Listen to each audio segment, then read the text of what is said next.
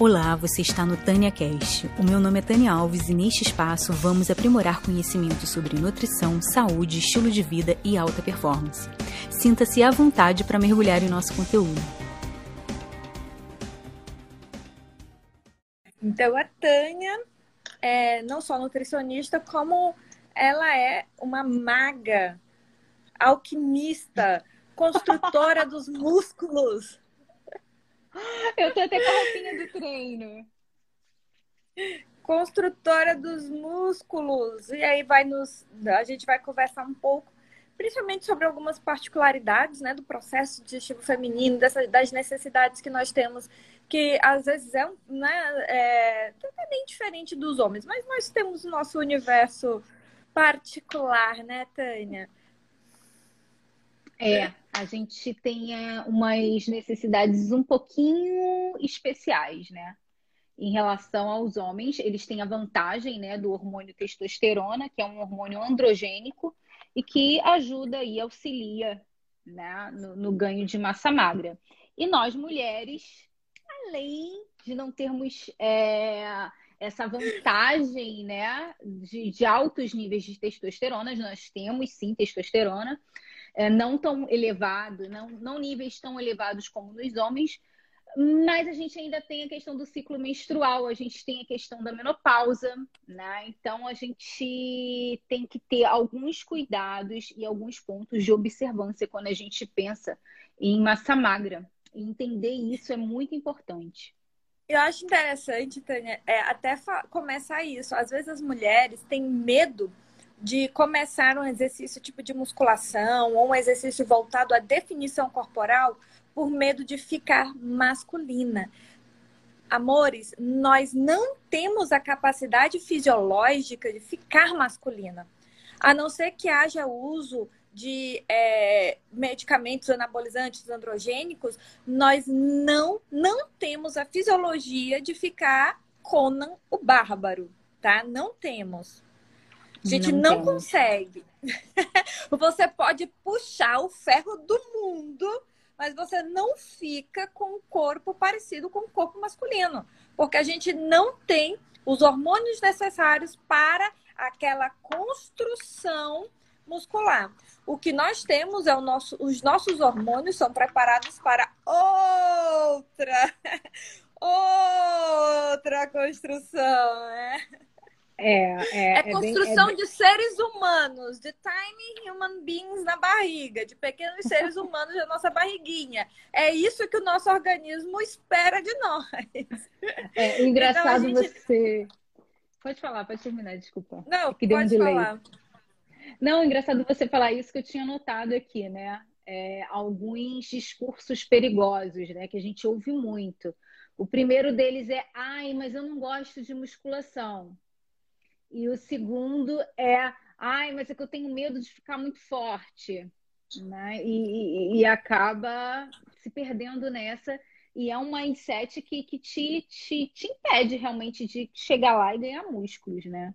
Porque tá ali preocupado, preocupada com uma preocupação que não é relevante. O que é preocupante Verdade. é não ter massa magra o suficiente, né? Então, esses corpos que a gente vê, né, com uma construção de massa muscular mais volumosa, com uma, uma, uma definição, né, e tudo mais, é algo assim, muitas vezes não natural, muitas vezes não natural. Existem também questões genéticas, né, ligadas ao ganho de massa. Então, cada um tem uma estrutura e até é, como que foi o seu ambiente uterino, como é que foi a gestação da sua mãe, como estava o esperma do seu pai, tudo isso vai alterar ali, né? Como que qual é a sua tendência, né? A sua expressão uhum. genética para isso. E, e, na verdade, a gente vê que hoje em dia a gente não tem né, um estilo de vida compatível com, com, com uma quantidade satisfatória de massa magra. Isso aí é até uma coisa assim que às vezes gera até frustração. Porque a gente vê mulheres como, por exemplo, é, Grazi, Graciane Barbosa. É, você sabe quem é a Graciane Barbosa? É porque a Tânia não mora aqui no Brasil. Você sabe quem é a Graciane eu Barbosa? Sei. Claro que Amiga sei. Clara, claro, né? Então, às vezes, a gente vê aquelas barrigas mega chapadas com zero percentual de gordura e acha que aquilo é algo factível, ou não só factível, que é algo que, todo mundo consegue ter levando um estilo hum, é, mais ou menos comum. E isso acaba sendo uma fonte de frustração absurda. Isso acaba sendo uma fonte de frustração, porque para você manter aquela barriga chapada, você tem que ter um estilo de vida compatível com aquilo. Então, às vezes, a gente deseja uma coisa de Photoshop, deseja alguma coisa de influencer digital, mas aquela realidade ela não é possível, não é viável na realidade que nós estamos inserindo, inseridas, né? Na realidade que nós estamos inseridas. Então, é. É, a gente tem que entender, entender o, o, tipo, é possível, né? É possível, é possível, mas o quanto eu quero me limitar no meu no, na, no mundo social, pessoal, para poder atingir aquele corpo dos sonhos e se isso vale a pena. Porque massa muscular não é só não é só estética. Ela, o, a construção da massa. É isso que a gente quer desmistificar. A construção da massa muscular ela é fundamental, não só para a qualidade de vida, como o tempo extra que nós vamos viver, é ela que vai dar a autonomia nessa longevidade. Né? É ela que vai uhum, definir, por exemplo, que você vai conseguir ir no mercado, agachar para pegar os produtos lá embaixo sem correr o risco de desequilibrar, que você vai correr carregar seus netos no colo, né? Que você vai conseguir manter a autonomia de fazer suas atividades no dia a dia com força e equilíbrio. Uhum, uhum. É, e a gente tem agora já a questão né, do, do, da massa magra como um órgão endócrino, né? Com o advento aí dos estudos voltados para a irisina. Né? Então, a gente tem que perceber que, além do músculo, a gente tem que ter uma composição corporal saudável. A gente pode sim isolar e ver o músculo como ali, né? Como aquela, aquela coisa isolada, mas a gente tem que pensar também no contexto. E o contexto é o quê? Essa sua proporção de massa magra, que é o músculo, massa gorda, hidratação, né? Que é o quanto que você tem de água. Então, a gente tem que olhar para o músculo de maneira isolada, mas também no músculo como fazendo parte de um conjunto, né? E esse conjunto a gente pode chamar de composição corporal. E aí a gente tem que perder um pouquinho aquele apego com a balança. Eu sou a favor do uso de balança, desde que de uma maneira inteligente, né? Isoladamente não diz muita coisa para a maioria das pessoas, tá? Para a maioria das pessoas, principalmente quando a gente está falando de indivíduos não sedentários. E aí, quando a gente para para pensar né, no músculo que é esse órgão endócrino que está produzindo irisina e que você tem que ter também uma quantidade não muito alta de gordura para não extrapolar também também é um órgão endócrino. Quando você para para pensar nessa nesse balé né, nessa sinergia, nesse, né, porque a gente é isso que, que fala muito, né, medicina integrativa, ciência integrativa, é ver o, o ser humano como um todo, como uma coisa interage com a outra. A gente sabe a importância, né? A Ana Marta tem falado muito sobre isso, a importância da massa muscular, até dentro do quadro de constipação. E aí a gente sabe o papel da irisina, sabe não, está descobrindo ainda sobre a irisina e Alzheimer, a gente está descobrindo sobre é, o músculo e longevidade. Hoje em dia a gente já tem algo muito próximo de um consenso em relação a isso, né? O quanto que a quantidade de massa magra que você entra ali na sua velhice vai determinar o sua, até se você for internado, o seu tempo de sobrevida. Uhum. Então, se você tem, por exemplo, é, é, duas mulheres ou dois homens com, sei lá, um tem mais massa magra e outro tem menos massa magra, eles quebram o quadril, o prognóstico do que tem massa, mais massa magra, ele é muito melhor do que, o que aquele que tem menos massa magra. E aí a gente tem as fases da vida da mulher, do homem também, né? Mas a gente tem aí essa questão, né, de pré-menarca, né, quando a, a mulher ainda não menstruou, a gente tem ali a fase que a gente chama de, né, o período né? Fase da vida fértil da mulher, que é desde a menarca até a menopausa, ou alguns consideram pré-menopausa, e a gente tem esse depois da menopausa. No mundo ideal, né? No mundo ideal, a gente já tem que ser seres humanos ativos já desde a infância. Aí eu já não estou falando da criancinha puxando ferro, não precisamos ser extremos. Mas uma criança ativa, que brinca, que não passa é, 10 horas Dez... do dia sentada na sala de aula ou em, ele... em frente a uma tela eletrônicos. Gente, tá tendo um boom agora, principalmente uma das coisas, uma das questões que me preocupa muito com relação a esse momento em que nós estamos vivendo foi justamente, de repente, seis meses nós tiramos as crianças das convivências sociais, das suas movimentações naturais e colocamos elas dentro de casas, apartamentos fechadas, sem ver o sol, sem pisar no chão, sem, é, sem movimentação. Isso a gente vai pagar o preço por isso, com certeza. Vamos.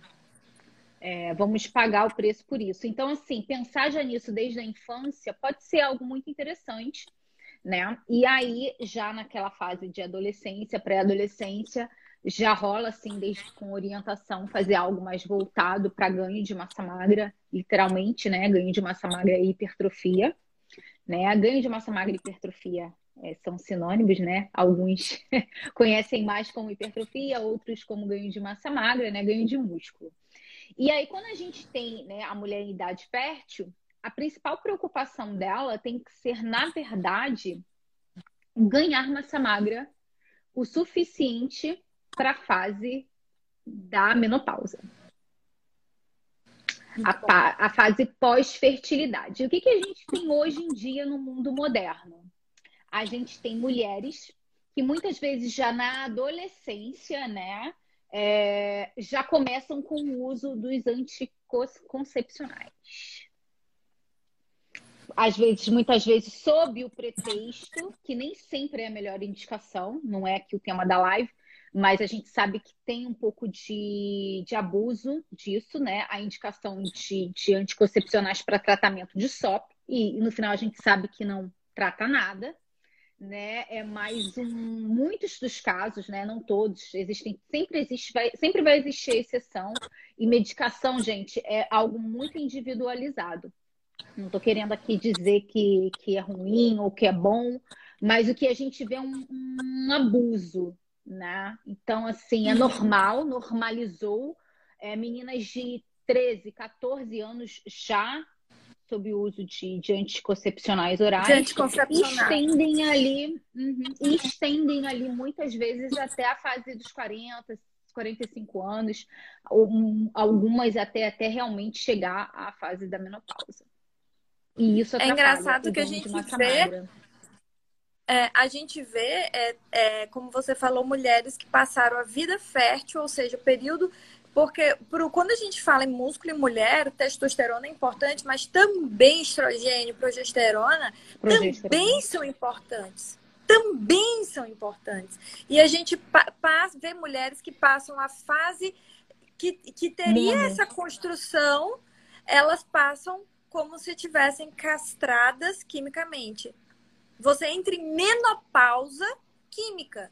Você, ao tomar anticoncepcional, ao fazer ciclos anovulatórios, ao não ovular, a não ciclar seus hormônios, nós somos cíclicas. Mulheres são de fases. E nós temos que estar ok com isso. E a partir do momento em que você passa de ciclar esses seus hormônios, você entra no estado de menopausa. Não é o assunto da live, acho que a gente precisa só falar sobre isso. Inclusive, a questão pra da castração. Aqui como Olha é que é a questão do. A gente vai falar, eu vou falar um pouquinho sobre isso, porque tem um pouco a ver. É, como que é a oscilação, essa linha contínua é a progesterona e a pontilhada é do estrogênio. Então, aqui são as fases, né?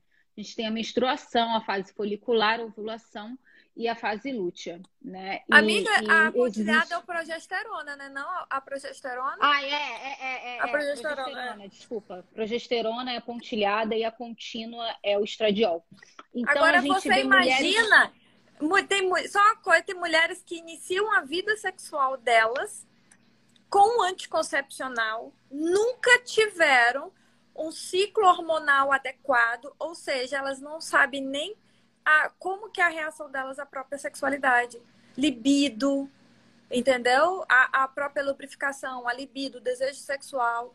A gente, é, muitas mulheres simplesmente não sabem o que é isso, porque desde que elas entraram né, na, na fase fértil delas, elas foram castradas quimicamente. É, e a gente tem até, se a gente for entrar na sua área, né, amiga, de intestino e tudo mais, também tem. Isso também afeta, tá? Com certeza, muito. O funcionamento do intestino. Mas aí o que, que a, gente, a gente vê, né? É, é, levando agora um pouquinho mais, né, para a nutrição. A gente vê na prática clínica pessoas que querem ganhar massa magra, né, que buscam isso, que se conscientizaram disso se conscientizaram que realmente o músculo é importante, eu preciso disso para ter uma vida saudável, mas que muitas vezes não tem nenhuma alimentação compatível. Às vezes até tem uma alimentação compatível, mas o intestino não tem uma boa resposta disso, porque está ali com o uso do, do, do, do anticoncepcional, que também pode prejudicar muito a questão do funcionamento intestinal. E, e, isso vai afetar em tudo, né, gente? A gente precisa do nosso intestino funcionando bem para gente, para tudo, tá? Ponto. Para ganho de massa magra não seria diferente. E aí tá com o estilo de vida já mais alterado, né? Dormindo mal. Então, ou seja, não tá tudo avacalhado. E a gente tem que entender que músculo vale mais do que dinheiro na conta e que a gente precisa investir em saúde muscular. Você vai deixar de cuidar do seu intestino para é, ganhar massa magra? Não, uma coisa anda com a outra. A questão do intestino, a questão da alimentação, o sono, o jejum intermitente. Então, assim, você vai ter que. O, o, o trabalho é um trabalho de construção, não é um trabalho de focar numa coisa, fazer por um período uma coisa isoladamente e preterir as outras, né? os outros elementos, os outros pilares. Né? Então a gente tem pilares para que tudo isso funcione bem. E quando a gente fala de ganho de massa magra, de hipertrofia, a gente está falando de ajuste fino, a gente está falando de detalhes e a gente está falando de otimização. E a otimização, ela pode ser mínima ou ela pode ser máxima. Né? Então, quando a gente une os, esses elementos né, de uma maneira assim, sincronizada e bem e bem calculada, a gente tem um resultado muito positivo. E nós, mulheres, podemos usar, por exemplo, o nosso ciclo menstrual ao nosso favor para maior ganho de massa magra. E aí vem, é, eu vou resumir aqui, que é um, é um balé, como eu mostrei aqui para vocês, né? Conforme vai chegando as fases né, do ciclo menstrual, você vai tendo ali uma, uma declínios, né, ascendências, enfim, de, de progesterona e estrogênio. O melhor período é o período que a gente chama de folicular. Para quem tem o período menstrual regular, ali em 26, 28 dias, vamos dizer que são os primeiros 14 dias, ali até o final da ovulação, né? Do, do primeiro dia da menstruação até o final da ovulação. Se você tem um período mais longo, de 30, é, é, 32, 33, até 36 dias, é legal você usar um aplicativo e começar a mapear quando que é a sua ovulação né? Porque até o final da ovulação ali, essa do primeiro dia da menstruação até ali o final da sua ovulação seria essa esse melhor período para ganho de massa magra. E aí como que você otimiza isso do ponto de vista de treino e nutrição? Então, o que, que os estudos dizem? Que é mais vantagem, né, nesse, nesse, nesse, nessa fase folicular, você consegue aumentar a sua força, a sua, a sua performance, né? A sua resistência ali e o seu ganho de massa magra. Então, é mais importante focar ali naqueles 14 dias. Só que a gente sabe que a gente tem um ganho muito bom quando a gente mantém uma frequência linear, Então, por exemplo, Tânia, para mim, é, eu não me interesso em aumentar a minha frequência de treino na fase folicular, porque independente de eu estar menstruada ou não, eu treino ali, eu não pulo treino por conta do meu período menstrual. Enfim, eu faço ali tem, tudo bonitinho. Vou inventar um número mágico aqui. Três a quatro vezes na semana, independente do meu período menstrual. Beleza, como você pode é, é, mudar isso? Como você pode otimizar isso? Você pode, por exemplo, acrescentar uma série, uma série, né, a cada exercício que você faz. Então, se você faz ali a três séries de agachamento, você vai fazer uma quarta. Você aumenta o volume de treino. Então, a gente tem algumas variáveis relacionadas ao volume de treino, que tem a ver com carga, número de repetição, número de séries, Cortou. enfim, tudo mais. Ai, peraí, voltei? Voltou. Agora eu não sei se foi eu ou foi você. Acho que fui eu. Então, então a, a, é, o que eu ouvi, de, é, pessoas que estão ouvindo confirma. Você falando sobre aumentar uma série no período, então, é, folicular. Folicular. Se faz, tipo, cinco faixas, coisa de agachamento, fazer seis. Foi isso? Isso, tipo, é isso mesmo. O volume em si. Existem outras formas de aumentar o seu volume de treino. Você pode aumentar, por exemplo, a frequência, o número que você vai hum, para academia, mas se isso não é algo relevante para você, você não consegue aumentar essa frequência, o número de idas né, ao treino, o número de treinos, o que. Ah, alguém falou de suplementação, chego lá é, o número de treinos, o que que você vai fazer? Você vai aumentar o volume do treino. E o treino ele tem algumas variáveis, né? O volume de Perfeito. treino. A gente tem a carga, número de repetições, números de séries. Então não vou entrar nisso que fica até mais até numa área que, que ainda não é a minha, que eu estou estudando para isso, por isso que eu estou falando isso, né?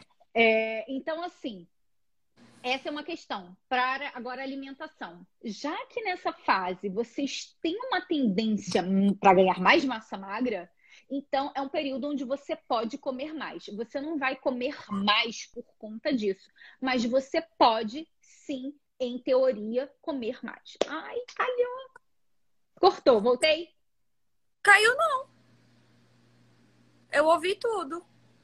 Caiu não? Ah, tá. Ai, que bom. Então, essa é a fase que você você pode comer mais, em teoria, voltando sempre para o treino, para ganho de massa magra. E nessa segunda metade, né, onde ali você já tem uma, uma questão onde a progesterona está mais predominante, o que, que você vai fazer?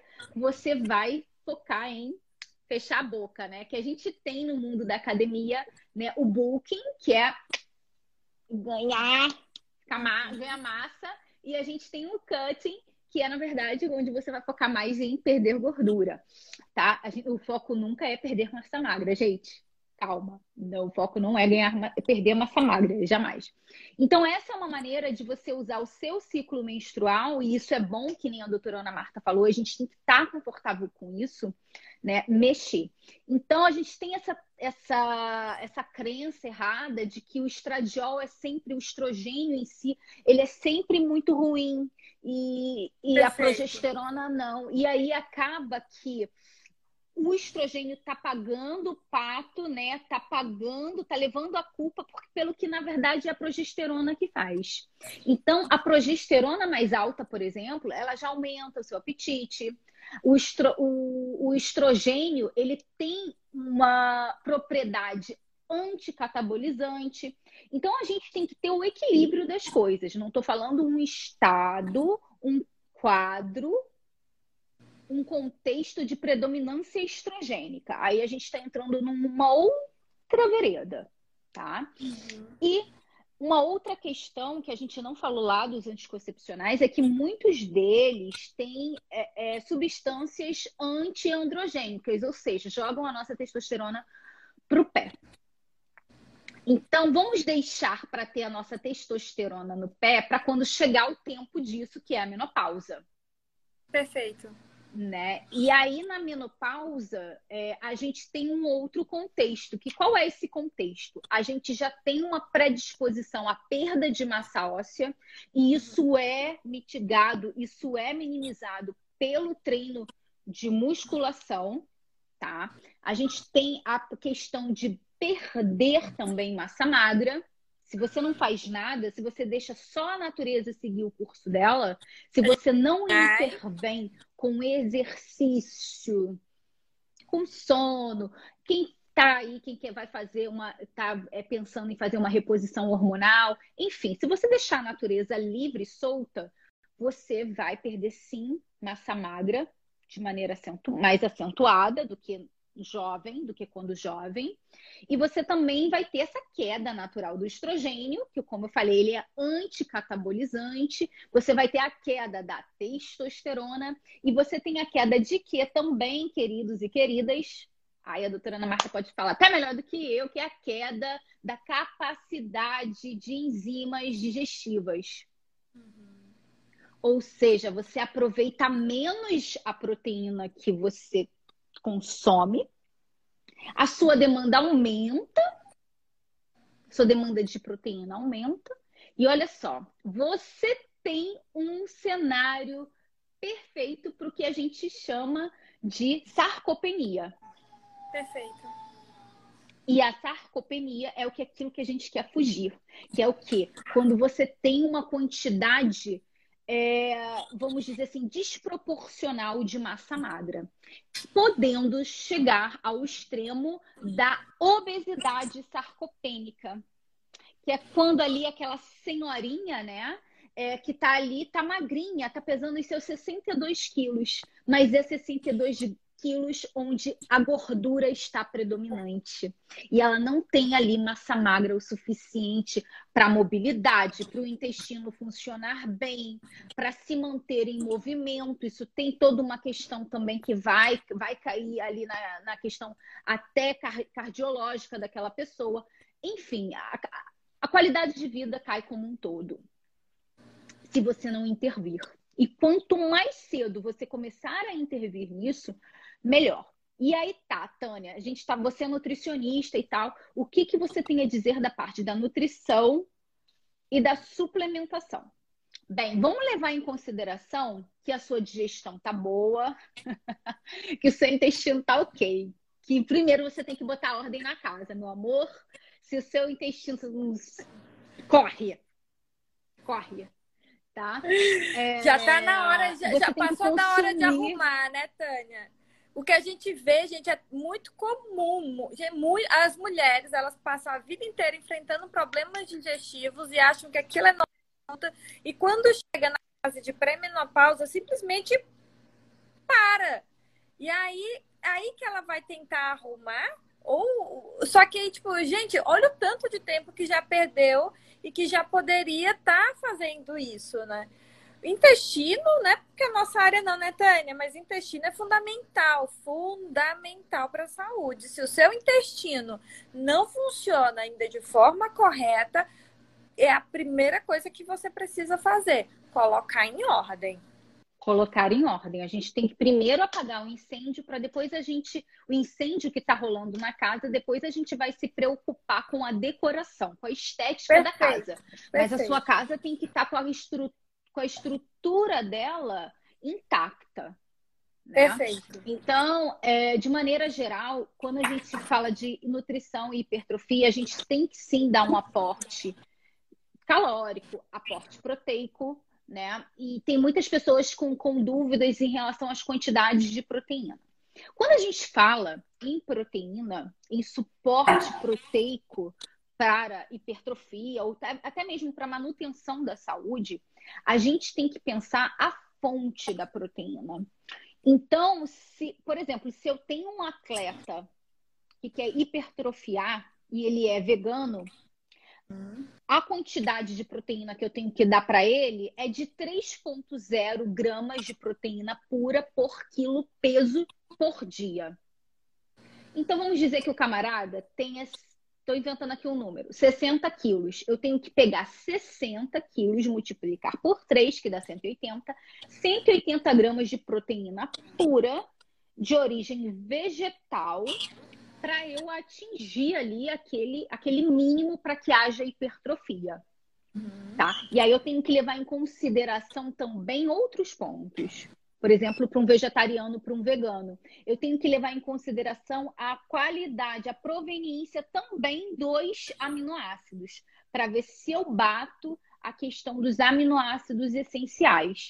Então é muito difícil, muito complicado, não é impossível. Todo mundo sabe aqui que eu sou carnívora, mas eu não faço essa distinção de, de atender vegano, vegetariano, não tenho esse dogma, não tenho esse dogma, não, não faz parte de mim, tá? Eu sou carnívora por opção, minha opção pessoal, né? Mas é, sabidamente a ciência diz que a qualidade, a biodisponibilidade das proteínas de origem animal e essa configuração dos aminoácidos provenientes de proteína de origem animal, ela é superior à de origem vegetal. Isso eu não estou inventando, isso, isso é comprovado. É, principalmente leucina. É muito difícil conseguir atingir o mínimo de leucina com é, proteínas de origem vegetal. O que, como a Tânia falou, não é impossível. Vegetal.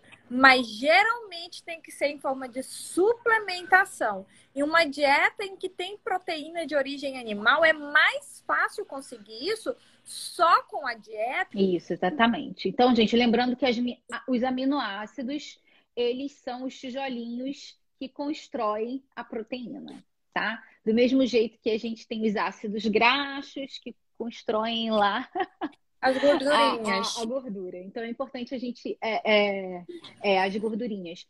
Então, é, a gente tem que ter essa preocupação de quantidade de proteína. E quanto de proteína, Tânia, para hipertrofia? 1,6 por quilo, 1,6 gramas a 2 gramas por quilo peso dia. Já tá ok, você já consegue sim ter essa hipertrofia com otimização máxima. Tá? Perfeito. E aí vem um outro ponto que é um pouco polêmico. Vou pisar aqui é, é, no calo de algumas pessoas. Ai, polêmicas! É, o... a gente tem toda Adoro. uma questão de distribuição e de timing hum. dessa proteína. Qual momento é melhor? Qual a quantidade é melhor em qual momento, quantas vezes por dia. A gente tem é, uma, de uma certa forma, um limite enzimático, um limite gástrico, né? De, enfim, é, e eu vejo muitas pessoas tendo problemas, por exemplo, com a carnívora fazendo OMAD de maneira contínua. Gente, eu não estou falando fazer um dia, dois ali, né? Estou falando como rotina. É, uma refeição dia, por exemplo, sendo carnívoro. E aí detona o intestino e vai sim ter uma dificuldade ali de aproveitar aquilo dali, porque você acaba diminuindo a biodisponibilidade do, do, dos seus aminoácidos ali que você conseguiu através da proteína. Vai sobrar proteína no intestino, isso pode gerar uma desbiose. Tem encontrado muitas pessoas com problemas sérios na carnívora, com altíssimo colesterol. Eu vou fazer uma postagem, a, a paciente me, me autorizou. E aí o que, que acontece? Ela diminuiu 200 pontos do colesterol dela. 200 em Uau. dois, três meses no máximo. Por quê? Porque a gente melhorou a capacidade digestiva dela. A gente fez um timing, né? Peraí, então vamos dividir em três refeições ao invés? Tudo bem que você fazia só uma. E agora passou para duas. Vamos colocar três para a gente ver a resposta disso. E a resposta foi excelente. Então a Eu gente tem que, que ter em consideração isso. Tânia, desculpa te cortar. É, isso é uma coisa fundamental das pessoas entenderem. O que a Tânia está falando, só isso aqui que a Tânia está falando, gente, isso aí vale, vale ouro. Vale uma pós-graduação, se você entender isso. Eu estou falando sério. Porque às vezes a gente pega uns negócios associados na internet, tipo jejum de 50 horas, jejum de 60 horas vai você fazer você ficar linda, colada no corpo. De não sei quanto tempo, a vida inteira, e eu sou gata gostosa, né? Tchutchuca. Gente, individualidade biológica. Não adianta você querer começar lá em cima com uma rotina que é, uma pessoa tem há não sei quantos anos, sendo que você ainda não ajustou nem o básico você ainda está é, com pouca massa muscular, você ainda está ajustando a sua dieta, você ainda está ajustando o seu intestino, você precisa entender que não é porque para fulano XYZ aquilo funcionou. Então a gente vê, por exemplo, fazendo uma única refeição por dia, faz uma janela de jejum de 24 horas, quer abrir uma única refeição, faz a janela de jejum de novo. E eu não estou falando mal disso, porque na minha rotina alimentar, normalmente eu faço isso. Só que no momento em que eu estou vivendo, eu não estou fazendo. Até isso tudo tem um momento da vida. Você tem que entender. É, é uma que questão de momento. Exato, de feeling, de momento, de como que o seu organismo está. Se você está passando por uma situação de maior estresse, talvez aumentar essa, esse jejum seu, não sei, talvez seja melhor dividir e fracionar, otimizar sua capacidade digestiva. É, quantas mulheres você vê, Tânia, perguntando no seu Instagram se pode fazer jejum estando grávida? E às vezes eu tenho que ser grossa. Você teve a vida toda para se preocupar com dieta. Aí agora que você pariu, né, que você está num momento tão complicado, tão específico, pô, só come comida de verdade. Para que, que você quer se jogar numa carnívora? É radical. O que está acontecendo? Você está com algum problema sério? Com FODMAPs? Com, com algum... Não! É simplesmente na fúria, na força do ódio para emagrecer. É. E, e, e, gente, não é por aí. A paciência ela tem que fazer parte. Igual a doutora Ana Marta falou aí, da questão de que ah, é, tudo, não é que a gente está dizendo que o jejum é ruim, mas a gente vê pessoas que ainda não sabem nem comer querendo jejuar. Eu postei sobre Perfeito. isso hoje. Jejum não substitui boa alimentação. Perfeito. Nada substitui uma boa alimentação. Assim, Simples assim. E às vezes a gente tem gente querendo, querendo deixar de tomar medicação para poder jejuar. Você não pode deixar de tomar um antibiótico se você tem uma indicação bem feita de um médico, por exemplo, para tomar um antibiótico. A sua preocupação é jejuar. Se você outra, eu vou dizer outra coisa. Se você depende de jejuns de 20 acima de 23 horas, acima de 22 horas diários ou semi-diários para manter o seu peso, você não sabe comer. Você não sabe comer. Se você quer fazer um, é, se você quer fazer um jejum longo, você tem que levar em consideração o que, que aquele jejum longo tem de efeito negativo. E as mulheres têm mais efeitos negativos porque nós temos um percentual de gordura maior. E a gente precisa entender que gordura é depósito de toxina os nossos hormônios. Sim, a gente tem a questão hormonal, a gente tem a questão do percentual de gordura.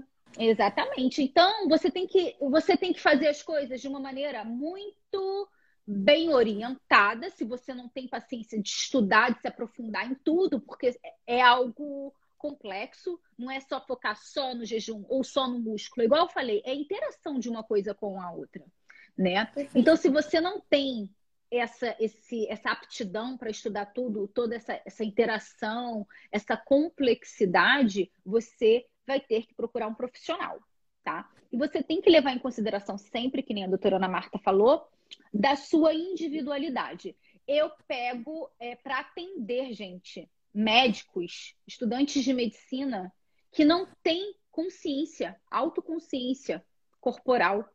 Que eu pergunto assim: você tem, você experienciou suor excessivo? Como, o que, que é isso? Peraí, tá todo mundo num ambiente sequinho e você tá suando? Então, assim, eu tenho que trazer analogias, eu tenho que trazer mais informações, porque a pessoa nunca se atentou a isso. Então, essa autodescoberta, ela é importante. Quando você está sendo orientado e quando você não está sendo orientado.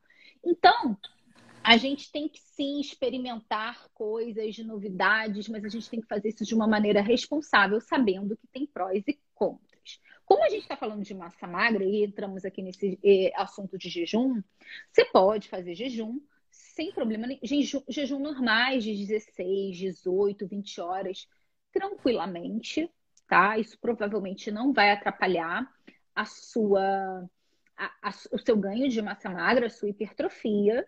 Você tem que levar em consideração como está a sua capacidade gástrica. E muitas pessoas, quando leem capacidade gástrica para fazer em jejum, pensam na capacidade gástrica de encher o bucho, de volume. E não é só volume, é a capacidade gástrica, do ponto de vista enzimático, digestivo. É você ali, né? Então, eu, eu vejo pessoas o tempo todo que estão comendo, fazem 20 horas de jejum, por exemplo, e aí se socam de comida e vão ter ali um problema de dor de barriga. Né? De diarreia. Então, é, é um pouco complicado. Outro negócio na barriga e não consegue digerir, fica lá com aquela sensação de que comeu isso aqui. Giboiando mas na verdade comeu um boi, assim, meu Deus, eu comi um, parece que eu comi um boi e o negócio não desce. Sim, é muito complicado e a gente tem também a, a questão, o mito de que é, quanto mais músculo eu tenho, mais proteína eu tenho que consumir. Não é por aí. Porque se você tem muito músculo, se você é um indivíduo menos treinável, o que é um indivíduo menos treinável? Ele tem um menor percentual de melhorar, ou seja, ele já melhorou tanto que agora a margem que ele tem para se superar, ela diminuiu. De um modo leigo seria isso. Então, se você já ali já atingiu boa parte do seu potencial de ganho de massa magra, você não vai ganhar muito mais. Então, não tem a necessidade de, de socar quantidades extra, extra, estratosféricas de, é, de proteína, tá? Então, você tem que levar em consideração. E apenas uhum. 10% de, da proteína que a gente consome vai ser designada a síntese proteica. Porque a gente tem que sintetizar aquilo dali e a gente também tem que o quê? Que segurar aquilo dali sob a forma de massa magra. Então, é, é um pouco complexo quando a gente fala de, de massa magra, é bem complexo. Mas, assim, as pessoas têm essa ideia de que quanto mais, de melhor. Não. Então, assim, uma mulher, vamos dizer assim, de 70 quilos, de 60, 70, 80 quilos, vai consumir aproximadamente uns 400 gramas de carne de fonte proteica, o que é diferente de proteína. Proteína é a proteína presente ali na, na, quando você vai lá na tabela nutricional, quando você vai ver ali a composição nutricional daquele alimento. Então, você vai ter lá fibra, gordura, carboidrato, energia, nananã, e aí você vai ver lá a proteína. Então, 100 gramas de bife não tem 100 gramas de proteína. 100 gramas Isso de é bife é importante. tem 20, é, tem de 20 a 25 gramas de proteína. Tânia, mas eu faço low carb cetogênica e não estou. Eu já, eu já fui dessa, tá? Olha só o discurso.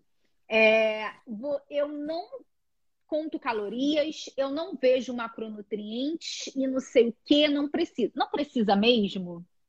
Porque você ganha muito com isso. Por quê? Você não é enganado.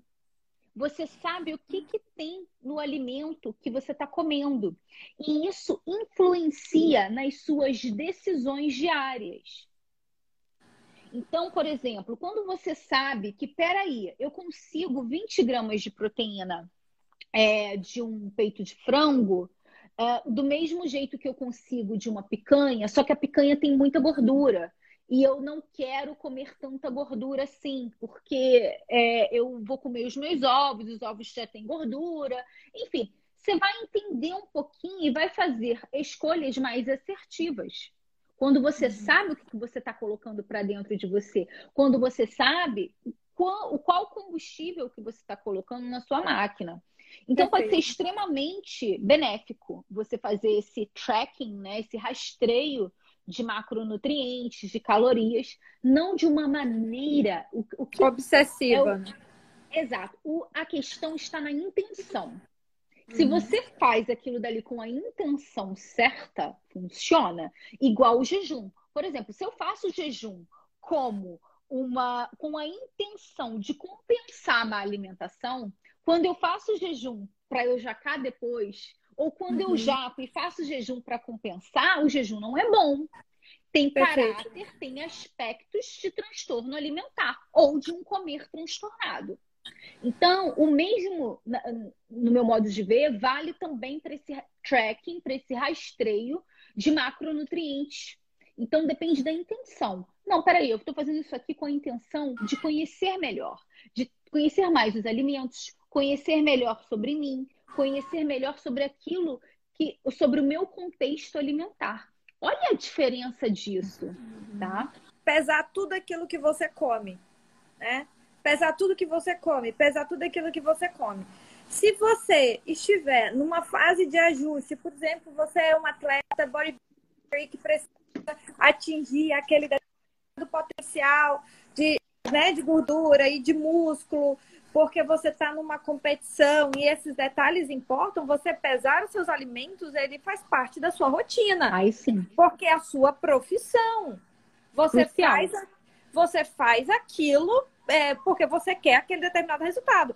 Agora, por exemplo, para mim, que eu não vou, não, não, eu não preciso ter aquele shape X para poder competir, né? O que que eu vou fazer? Eu ficar pesando constantemente a minha comida, né? É, é, a não ser assim, eu não sou a favor. É, eu acho que as pessoas, elas ficam, tipo assim, são 50 gramas de macaxeira. Então, são, cortam uns pedacinhos de macaxeira para bater 50 gramas. Em pessoas norm, é, normais, não normais de normal ou anormal, mas normal, assim, de pessoas que não trabalham com.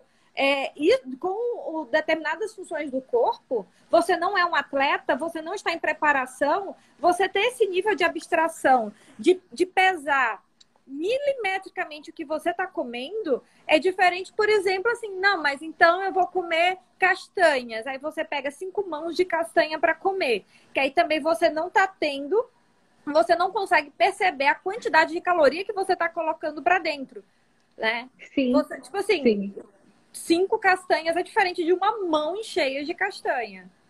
Então, é acho diferente. que a gente não pode cair nem em um extremo e nem no outro.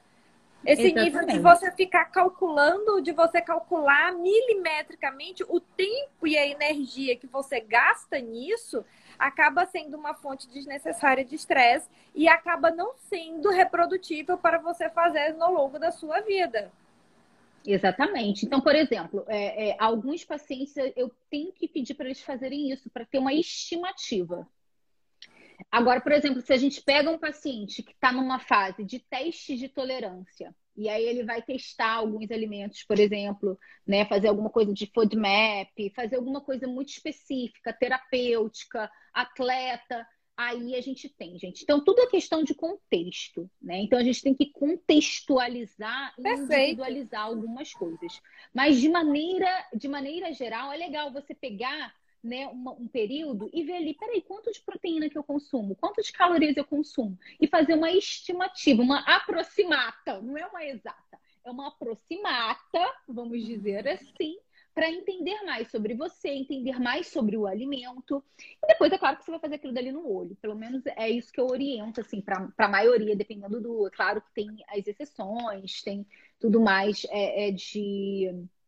de de pessoa para pessoa, tá? Mas de modo geral, é isso que é feito. Alguém perguntou aqui de jejum longo e massa magra. Amores, o problema do jejum longo é porque vocês estão querendo fazer jejum longo para emagrecer. E isso não existe. Isso é tiro no pé. Então, quando você faz um jejum longo pelos motivos certos, você vai calcular esse esse, esse, ponto negativo que pode haver sim uma certa perda de massa magra e nananã, blá blá blá, blá, blá, blá, blá, pode acontecer isso, isso e aquilo, mas o benefício que você espera do jejum, ele acaba compensando esses pontos negativos. É igual a nossa live que, quando, onde a gente falou de consumo de bebida alcoólica. Perfeito. O problema é que as pessoas não têm uma consciência da complexidade da coisa e dos, dos efeitos daquilo dali. Né? E na hora de calcularem custo, a relação custo-benefício, elas estão enviesadas por conta de alguma Perfeito. crença que alguém falou para ela, ou na vida real, ou na internet. E aí acabam se frustrando. Não, lembrando, gente, jejum é ferramenta. Jejum é ferramenta, você usa para construir e para destruir. Então, o que, que, você quer com jejum intermitente ou com jejum longo? Você quer contribuir, você quer construir, você quer adicionar, você quer que ele colabore. Ele é um coadjuvante para colaborar, para construir. E você tem que fazer isso da maneira certa, sabendo, com, com a intenção certa. Perfeito você não sabe a função daquela ferramenta e você está usando, você pode, você pode fazer algum, cometer alguns erros. É, gente, jejum longo, principalmente nós mulheres, principalmente nós que estamos em fase reprodutiva, tem que ser feito com orientação nutricional. A não ser como a Tânia falou, você estude toda a fisiologia, você entenda todos os pormenores, você tem esse tempo e essa disposição, vai fundo. Se você não tem esse tempo, essa disposição, gente, para que ficar dando murro em ponto de faca? Uhum, Existem profissionais oh. como a Tânia, por exemplo, que só trabalham com isso. Então, assim, uhum. vai no que é mais fácil, vai no que é mais rápido. Você vai economizar seu tempo. Gente, é, é para mim é, é uma equação tão simples. Eu não entendo, beleza, eu não entendo, eu não conheço. Eu tenho tempo à disposição estudar a fundo esse assunto? Não, não tenho. Então eu vou atrás de alguém que já faça isso e vou me orientar com essa pessoa. Às vezes a gente segurar na mão de alguém e ir é, é mais rápido a caminhada do que você tentar uhum. sozinho. Aí a dona coloca que o problema é que a maioria dos nutris não sabe. Isso valia, essa desculpa valia quando não se podia fazer atendimento online. Hoje eu aqui no Brasil Verdade. consigo me consultar com a Tânia, lá na Noruega. Verdade e ela consegue me é. economizar uma dor de cabeça absurda, que é ficar rodando dicas atrás de dicas, dicas atrás de dicas e não. Gente, a dor de não ter a resposta, você está passando restrição, você está passando restrição, você está se sentindo mal, você não está acertando, você não sabe onde está. E facilmente uma profissional como a Tânia, que atende a, a, por online, ela em uma hora, uma hora e meia de conversa, ela consegue desvendar esse problema. É verdade. Esse é o único atalho que existe. Essa é a única pílula mágica. Segura na mão da sua nutricionista, você segura na mão do seu médico e vai. Seu médico. Às vezes, é, não, porque às vezes as pessoas elas ficam assim, uhum. assim, Tânia, eu vejo isso todo. Gente, vocês estão gostando do conteúdo dessa live? Fala aqui pra mim, tá sendo legal? Vocês estão aprendendo? Isso não é nada perto do conhecimento que a profissional Tânia tem. Isso não é nada. A gente está o quê? Uma hora conversando. Isso aqui é só. Isso, é, isso não chega a ser no, nem a superfície, nem a superfície do conhecimento que profissionais como a Tânia têm, como eu tenho. Então, você, às vezes a gente fica querendo é, gastar com tanta coisa e não entende que direto e direto segurar na mão de alguém que sabe, sabe, é a forma mais rápida, menos dolorosa de você conseguir chegar no, no destino que você quer. Se você não sabe chegar, segura na mão de quem sabe e vai. Sozinho a gente não consegue muita coisa. É, mas tem que ser dito. E aí alguém falou aqui da questão da autofagia, faço pela autofagia. Gente, autofagia virou um termo que ficou assim muito ai, né, popularizado e foi popularizado, infelizmente, da maneira errada. A gente tem outros mecanismos pelos quais a autofagia ela pode ser potencializada. A autofagia ela vai acontecer no seu corpo, você fazendo jejum ou não. Ponto. Só que você pode usar o jejum, você pode usar o exercício físico, você pode usar uma boa alimentação, você pode usar os fitoquímicos, por exemplo, através dos chás. Você pode usar suplementação.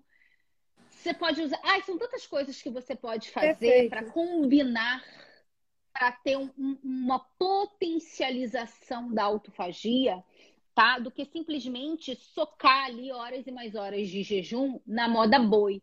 Não sou contra jejum longo, novamente. Não, eu tô falando assim que nós não somos contra. Tanto Gente, eu já fiz nós 14 fazemos. dias de jejuns. Exato. Como sim, que a gente é contra? São ferramentas. São ferramentas que sim, a gente usa. Sim. E como a Tânia falou, uhum, ferramentas sim. podem ser usadas para o bem, para construir ou não. Pode ser um tiro pela culatra. Alessandra, isso, olha só, é isso que eu falo. É, frutas. Nesse calor, minha boca só pede frutas. Laranja, banana, manga. Isso atrapalha a perda de peso? e aí eu entro de novo nessa questão. É, às vezes a gente está num negócio assim, tanto assim, tipo, fruta faz mal, fruta causa cirrose, fruta. É cetose! Fruta, fruta Quebra faz... cetose! Entra, outro dia eu coloquei uma foto de uma manga, né? Que eu ganhei uma manga verde. ganhei uma manga verde, é, que aqui no a gente come muito manga verde com, com sal. Não sei se vocês têm esse costume. Adoro. Manga verde com sal e pimenta. E eu recebi inbox cinco mensagens perguntando se aquilo não tira de cetose, se não engorda. Tipo assim, é... gente. É que eu fale? Não, deixa eu só fazer. Se a gente ainda está discutindo se fruta engorda ou não engorda, por que cargas d'água a gente é, quer fazer jejum longo? Ainda nem entendeu, ainda nem entendeu o papel alimentar da comida de verdade. Está circulando ainda fruta mata versus, né, tipo banana versus castanha, como se pudesse ser comparável. Entender. Olha, marca uma consulta com a Tânia. Vou logo fazer um merchan, que a Tânia é dona do meu é, coração. Ótimo. Amiga, deixa eu só falar. Ai, pode falar. Obrigada. É, deixa eu falar só rapidinho, rapidinho, só dos suplementos que alguém perguntou aqui. E isso acho que foi super parte da hipertrofia. É. Vamos lá. Num primeiro, existem suplementos que são que você vai ter algum ganho, sim. Uh, ganho de benefícios, de resultados. Uh, só que assim, a gente vê a pessoa que acha que só vai hipertrofiar e só vai e não quer entrar na academia, não quer fazer um bom trabalho, é porque não tem dinheiro para gastar com um monte de suplemento, para comprar whey, para comprar, é, sei lá, creatina. Aí tem gente que quer tomar L-carnitina, que quer tomar BCAA, enfim, né? Todo aquele, aqueles, aquele kit. Maca marrom, peruana, né? iombina. Deixa eu ver o que é mais. Questão. Cara, eu fui ver um, um prospecto, tipo, tinha um, o turquesteron, sei lá como é que chama aquilo, tipo, 350 reais por mês, tá? A, a, a, suplementação disso é 350 reais por mês, ou seja, em um ano, quanto é 300? Gente, eu não sou boa em matemática. 350 vezes 12 é mais de 3.500, uhum. não sei se eu sei. 4.200, pronto, 4.200 por ano no tal do turquesteron e você acha que você vai ficar... É 4.200. 4.200. É, é muito não, dinheiro. Então, é. é muito dinheiro desnecessário que muitas vezes não vai te dar essa vantagem, é, a tal da otimização máxima. Perfeito. Não vai. Tá? Então, você primeiro tem que ter otimização máxima é primeiro o intestino. Então, se o seu intestino precisa ser suplementado, que a gente tem que pensar no intestino, gente, como uma entidade ali que você tem que cuidar dela, fazer carinho, mimada, beijinho, tem que cuidar. Então, às vezes, o seu, por exemplo, o seu intestino está precisando de algum tipo de suplementação. Então, você vai suprir aquilo dali. Isso pode acontecer com muita frequência. E a gente vai, agora sim, o whey é só para quem tem uma dificuldade de bater ali aquela quantidade proteica que eu falei, de 1,6 a 2 gramas de proteína pura por quilo peso dia.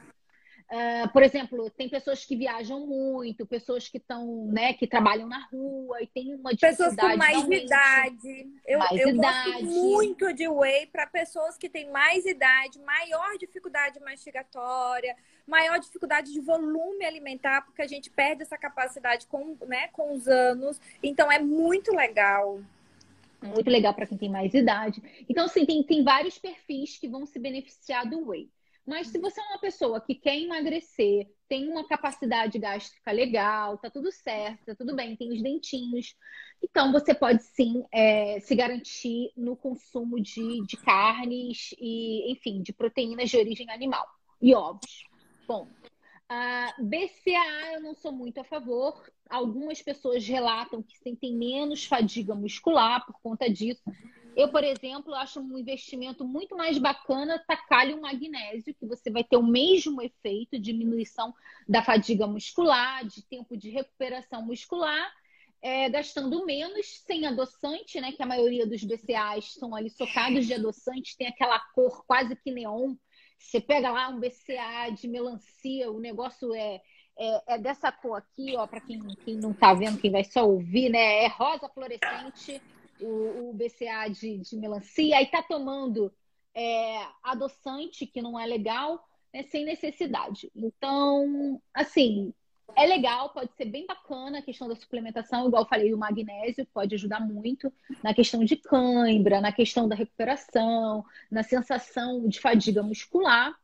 É, o zinco também é muito interessante para quem, quem treina sério, quem quer fazer um trabalho de hipertrofia. Não é todo mundo, mas pode sim. Lembrando que zinco, dependendo da quantidade, a gente não suplementa sem cobre, porque você vai criar, ali ao invés de ajudar, você vai atrapalhar. É, dependendo da quantidade, quantidades menores é de boas. A gente tem aí, de uma maneira, o ômega 3 pode ajudar muito em tudo na vida. Lembrando que a gente não põe né, elementos anti-inflamatórios pós, no pós-treino, porque no pós-treino você quer aquela inflamação ali, que é aquilo dali que vai gerar hipertrofia. Então você tem que estar com o olhinho aberto em relação a isso.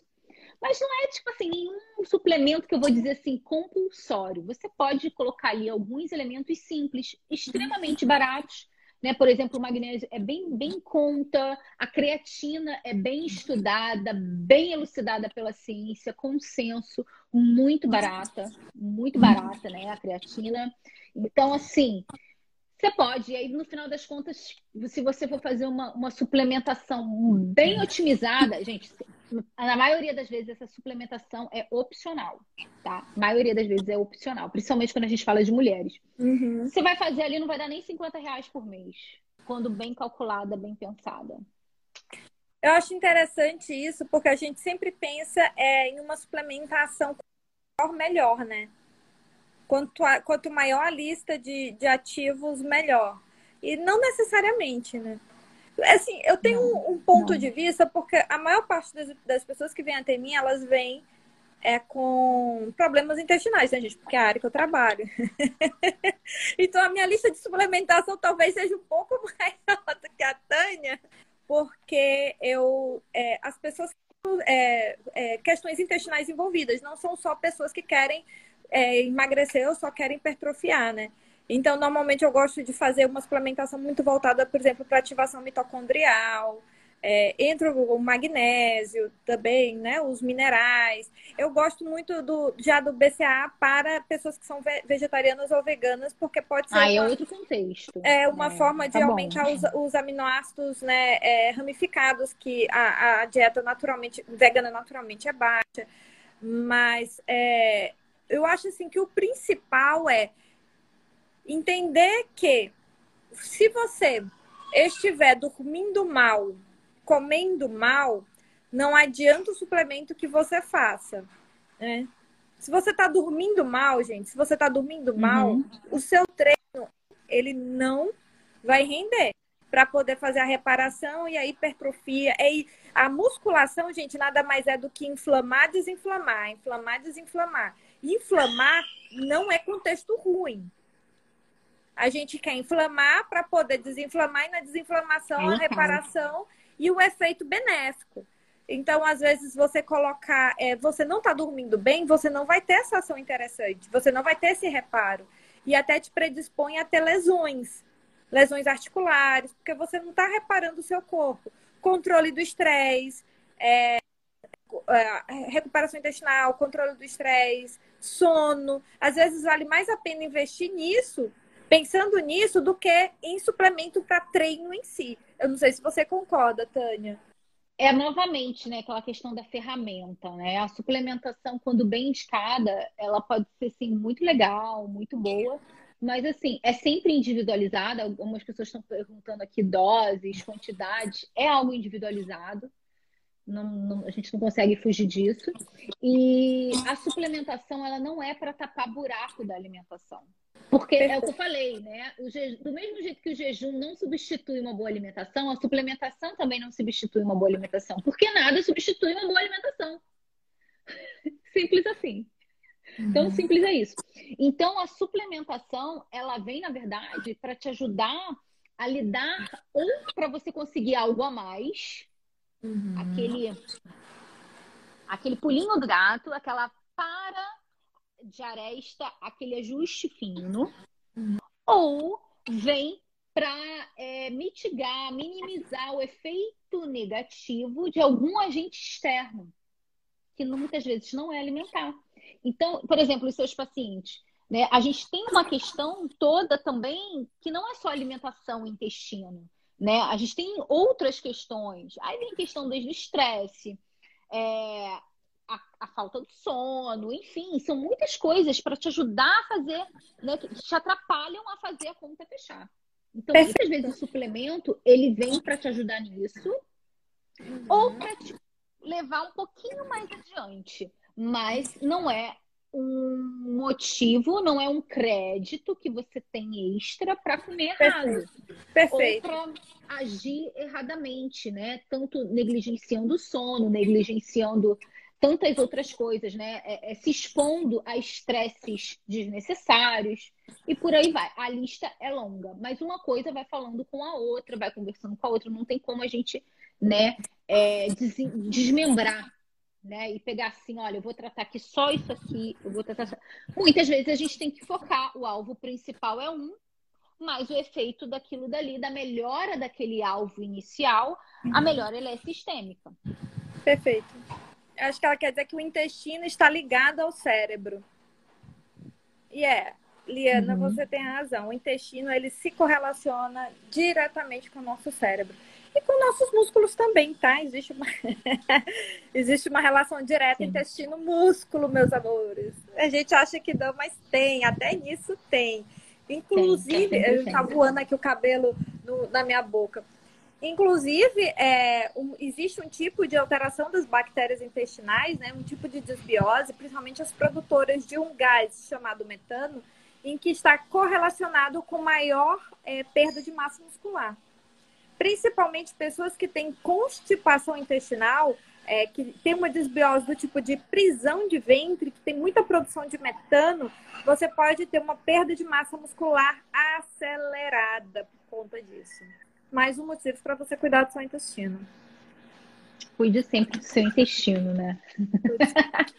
o que não falta são, são na motivos para você cuidar. Na dúvida, cuide do intestino.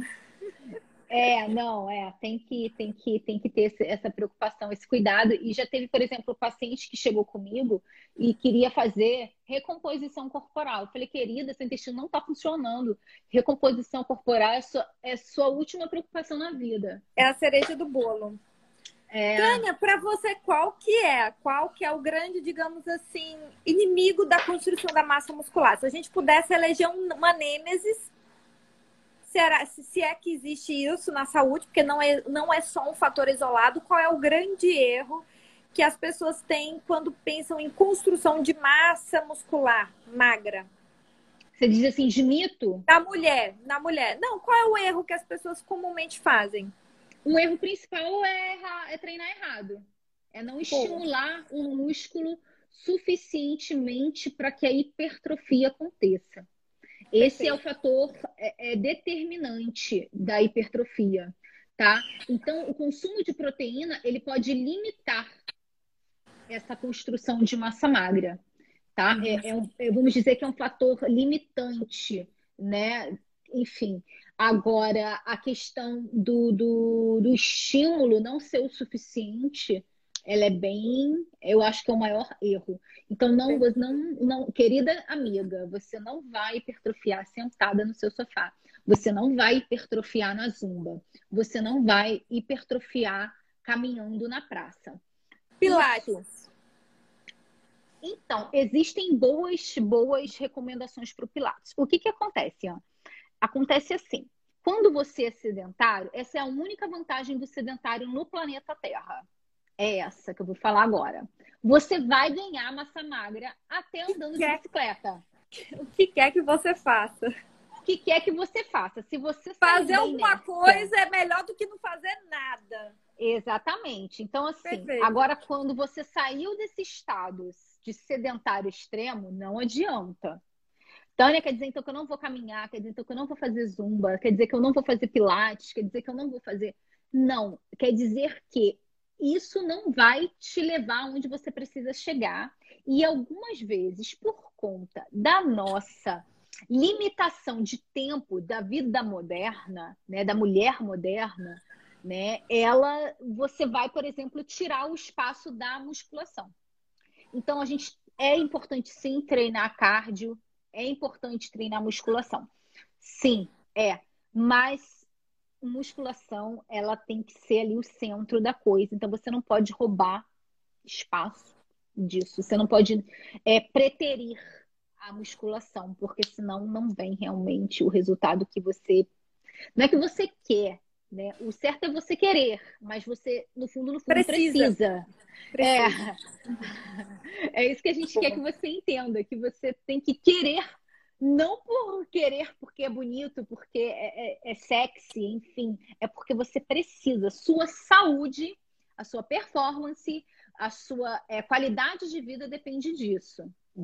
Não tem, como, não, não, tem como eu mudar, pegar minha varinha de condão de Nutri e falar assim, pirim, pirim, tem pim, não importa mais. Então, assim, o maior erro é justamente não criar um estímulo suficientemente bom para para que a hipertrofia aconteça e o, é, e o estímulo assim mais é, individualizável, vamos dizer assim, onde você pode especializar mais, você pode individualizar mais para você, para as suas limitações. Ah, eu tenho problema no joelho, eu tenho problema de artrite, artrose, coisose, é, no ombro, enfim. A musculação é onde você consegue fazer um trabalho mais individualizado. Perfeito. Né? Você consegue fazer algo ali dentro das suas limitações. Então, se você tem uma limitação, ela é a sua limitação, ela vai te limitar até um certo ponto, mas você consegue ir além de onde você está agora como sedentário. Então, pega uns quatro vídeos, não precisa ser mais que quatro, não. Se quiser, fica à vontade. Pega esse pessoal que treina, que não tem braço, que não tem perna, que não tem as duas pernas, que é só o cotoco, mas está ali treinando. Então, o que ele pode treinar ali, o que ele pode individualizar e, né, e desenvolver, ele está desenvolvendo. Então, não é porque você tem, por exemplo, uma limitação que você, num, num, num membro específico, né, que você vai, ah, não, então treinar não é para mim, não vou fazer absolutamente nada.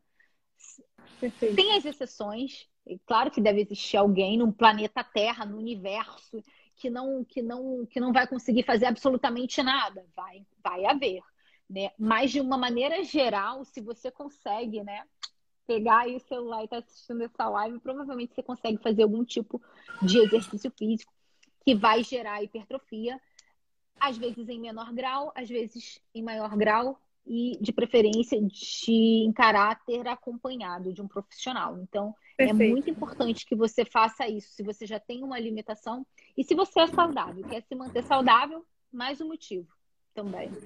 Muito bom. É, tanto a Carla quanto a Andrea perguntaram a mesma coisa. Gente, o que a, o que a gente está querendo falar é o seguinte: se você não faz nada, faça qualquer coisa, porque qualquer coisa é melhor do que nada. Melhor do que nada. Qualquer coisa que você faça para ganho de massa muscular é inferior à musculação. Ponto. Essa é que é a verdade, doa quem doer. Ah, eu não faço nada, eu odeio musculação. Isso não deve te paralisar ou te impedir de fazer alguma coisa. Faça, é melhor começar. Ah, é a caminhada, faça. É melhor você fazer alguma coisa, se movimentar, do que não fazer nada. Z, A, B, C, D, nenhum se compara à musculação para ganho de massa magra ganho de massa, massa magra em específico, hipertrofia, é musculação. Ah, exercício ABCD não ganha? Não tanto como musculação, tá? Ponto. Então faça, só comece a fazer atividade física. E a partir daí você vai aprimorando os seus gostos pessoais. Agora, não é você querer, né? Eu, ah, eu não gosto. É a mesma coisa, por exemplo, de, de é, remédio amargo é o que. Tem um ditado que fala que remédio amargo é, é o que faz efeito? Acho tem, um, tem um é, ditado tem, que fala tem assim, coisa. Remédio amargo é o que faz efeito. Então, é, a musculação ela entra como um remédio amargo que pouca gente gosta, mas que você faz porque tem que ser feito. Tá? É você, é você se ama. Você se Exatamente. ama tanto, você ama tanto o seu corpo, você ama tanto os seus movimentos, você quer viver com saúde, que isso é o suficiente para te fazer levantar da cadeira e ir para a musculação, mesmo que você não goste. Porque é o que tem que ser feito. E é o que tem que ser feito. Ah, eu não gosto, não vou, vou ficar em casa. Se é só musculação, então eu não vou. Faça qualquer outra coisa, sabendo que para ganho, nesse ganho específico de massa magra, nenhum exercício supera o ganho musculação. Exatamente. E esse, essa coisa de que ah, é muito bonito falar. Eu nunca falei, porque nunca fez sentido para mim. É, sem querer desrespeitar para quem acha que faz sentido para si, tá? Tudo bem, não vamos brigar. É, mas assim, se apaixone pelo processo. Se apaixone por você. O processo é só o processo. O processo é só o meio onde você vai atingir a sua melhor versão de você. Mas você não sai, você não inicia o processo se você primeiro não se apaixonar por si. Então, vejo muitas pessoas que começam. Exatamente. Se você começa por começar sem entender, achar que eu não vou mentir para você, você vai começar e nos primeiros dias vai ser difícil, mas depois você vai se apaixonar pelo processo. Isso não é garantido. Não vai. Não, não vai. é garantido. Algumas pessoas sim. Gente, a gente se apaixona. Tânia, desculpa, a gente se apaixona é por torta de limão, é por. Não é não? A gente se apaixona para dar beijinho, para namorar. Musculação a gente faz porque tem que ser feito. Bom é namorar, gente. Eu gosto, eu sou do time eu sou do time que gosta de musculação, que ama musculação. Ah. Graças a Deus eu nasci com esse privilégio na, na minha, na minha Vamos veia. Todos... Eu gosto mesmo de namorar no ar-condicionado ainda. Tá tudo bem sem... também. Não, sem ar nem sem ar-condicionado. Se tivesse ar-condicionado, eu não gosto de namorar. Eu gosto de namorar no ar-condicionado. Agora, o resto a gente vai e faz porque tem que fazer. É, é, não, é. No caso da musculação, eu também já fiquei muito tempo sofrendo e tal, porque eu estava com uma, problemas de saúde que me deixavam muito mal. Quando eu parei e falei assim, não, eu vou treinar mal ou bem, bem ou mal. E aí eu vi uma melhora muito significativa da minha saúde. Perfeito. Eu fiz, eu treinei musculação, fiz tudo, mesmo quando eu estava ali. Gente, eu já fui para academia tendo que fazer cirurgia, por exemplo, para retirada da tireoide dois dias depois né? Então, assim, eu treinei no, no todo o meu tratamento, né, de câncer. Eu tive, passei por uma outra cirurgia, tive problemas também, parei enquanto eu tive que parar e depois eu voltei. Então, assim, cuidado com isso de achar que você não está apto. E eu já parei outras vezes. E aí, eu, às vezes, eu fico né, chorando as pitangas. Eu fico arrependida por não ter forçado desde antes, porque essa minha consciência de que exercício é necessário, ela vem de, de longa data. Perfeito. E eu não investia. E outro erro, você falou aí do erro de mulheres, né? Do estímulo. Outro erro que é tem esse erro que a gente está falando, né? Que é achar que não precisa treinar porque não gosta. E tem esse que é vou esperar emagrecer para treinar, para começar a treinar. Ô, pai, faz isso não. Emagreça treinando emagreça treinando. E, existem as exceções, onde a pessoa está tão pesada. Eu trabalho com super obesos. Então, já teve obeso de ter 240 quilos e realmente não poder treinar, porque não tinha condição financeira de ter alguém acompanhando. É um outro contexto. Mas, de maneira geral, se você não está com uma obesidade mórbida, da mórbida, da mórbida, né, não se aplica. Então você vai ter sim que fazer uma força, força uma barra aí para você. Eu acho que entra uma questão assim também de que a, a, gente associa o ambiente da academia ao ambiente de paniquete. Então nós não nos não nos vemos paniquetes, às vezes a gente tem um preconceito, não é nem preconceito, uma vergonha de academia colocar uma roupa apertada, porque nós não estamos no corpo dos sonhos. Então eu creio, eu acho que também tem muito disso. E a questão, gente, é se ame, ame você a ponto de que isso seja uma coisa menor na sua vida que não te impeça de, de fazer exercício. Aí a Andrea colocou: meu joelho inflama quando faço academia. Andréia, Andréia, não, muito pelo contrário. Não tem nada melhor para o joelho. Não tem nada melhor. Converse com o educador físico, porque a academia, o fortalecimento muscular acessório, vai ser tratamento. É, hoje a gente já sabe que os exercícios, quando bem direcionados, eles recuperam função articular. né? Recupera a função articular. Então, ó, vá, converse com o seu médico, converse com o seu educador físico, procure alguém que te ajude nisso, porque nunca vai melhorar. A articulação com o envelhecimento nunca vai melhorar. Ela sempre vai tender a ficar pior. Então, se você não começar hoje, você só vai ter piora da articulação no futuro. É verdade, é verdade. Eu passei a quarentena treinando só com um saco de ração né, do gato, de 10 quilos. E aí o joelho começou a doer. Foi eu voltar com a carga pesada que parece que nem tem joelho mais. Tipo assim, incrível, incrível. Então a gente tem que ter que, às vezes, essa, essa coisa de dor, de inflamação, é só uma adaptação fisiológica do seu corpo a esse novo estímulo. Então a gente tem que também distinguir. E como é que a gente distingue? Tânia, eu não fiz faculdade, eu não com com acompanhamento, né? Então Perfeito. assim, né? E não precisa, gente, ter personal para todos os seus treinos. Pega uma assessoria, às vezes online, ou se você precisa ali presencial. Exato. É, geralmente personal cobra por aula. Então, pega uma aulinha só por semana ou uma aulinha por quinzena para mudar seu treino, para aprender o básico. Sem pirulas na academia, você não precisa ficar trepada de cabeça para baixo, não precisa, você precisa fazer o básico, o básico do básico do básico. São, é, sei lá, 10 movimentos que você precisa aprender e fim, não precisa ficar, não, porque eu vi que fulaninha trepa de lá para cá, daqui para lá, de trás para frente, frente para trás. Não precisa de nada disso, essas, essas acrobacias. Você não vai ser um acrobata. Você vai ser só uma pessoa com saúde. É. Eu acho que isso daí, é, eu acho que isso também é uma limitação mais nossa que a gente coloca. Tipo, a musculação é para magrinhas, musculação é para paniquete, musculação é para quem quer cultuar o corpo. Eu acho que isso também muito vai de uma limitação nossa. Você não acha? Eu acho que é. E é aí, gente.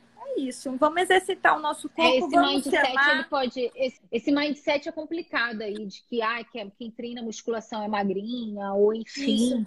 né? Quem tá, quem treina musculação é uma pessoa fútil, que só tá preocupada Perfeito. com a forma do corpo. E não Perfeito. é bem por aí. E quando você. Baixa, o meu desafio né, da live pega e vai estudar sobre a importância do músculo. A gente já falou aqui muitas coisas, mas vai fazer suas próprias pesquisas e eu vou te dizer, isso muda a, o seu entendimento e o significado que você tem de estética.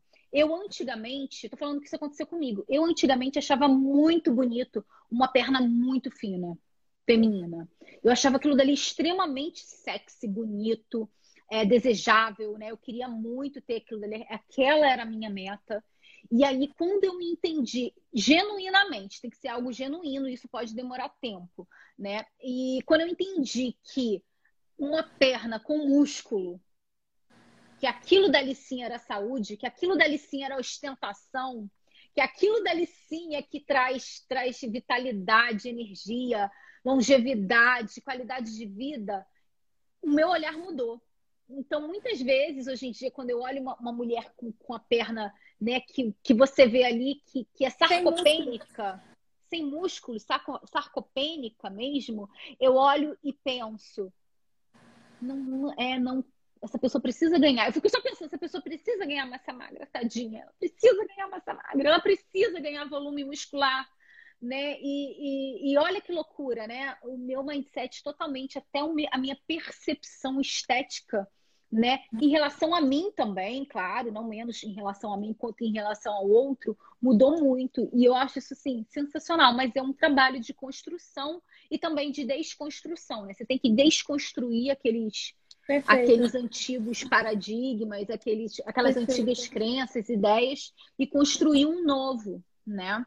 Que é bonito, saudável e pode ser também barato. Não precisa ser um privilégio para quem tem grana para gastar trilhões com suplementação, Perfeito. trilhões de personal trainer, trilhões de clínica estética, não precisa ser assim. Sendo a menopausa, ela te põe num contexto que te atrapalha. Mas se você já está na menopausa, se você já está com 61, 62, 70, enfim, qual, não importa a sua idade, invista no exercício físico, porque você vai ter um ganho disso. Talvez Perfeito. você não vai hipertrofiar ali o que você hipertrofiaria num outro contexto. Com 20 né? anos, de juventude. anos. É, de juventude, exatamente. Mas não quer dizer que você não vai ter um, um benefício sensível e decisivo, uhum. né? Decisivo na sua vida e na sua qualidade de vida. Então, assim, se você já tem uma certa idade, não é um impeditivo, invista, é mais um motivo. Eu falei aquilo dali tudo, as desvantagens, não é para te desanimar, e sim para você correr atrás, para você intervir, para você mudar esse curso, né? Você pegar a rédea ali das coisas, da situação, o volante e pá, levar ali na direção certa vai sem ânimo, só comece. A Alessandra falou que está na menopausa e perdeu o ânimo para treinar. Só comece, o ânimo nunca vai vir. E quanto mais tempo você ficar parada, mais desanimada você vai ficar. Isso nunca Pior. vai melhorar. A sua condição nunca vai ser melhor do que ela já é hoje. Então não espera a condição ideal, porque ela não vai chegar. Então, gente, só começa. O bom não precisa ser inimigo do ótimo. É uma caminhada, vamos começar, a gente se descobre no movimento se coloque para movimentar. Amiga, obrigada pelo convite, adorei o assunto. É algo que eu gosto muito de falar. Gente, muito obrigado. Um beijo. Beijo e prazer. Tchau, tchau. tchau.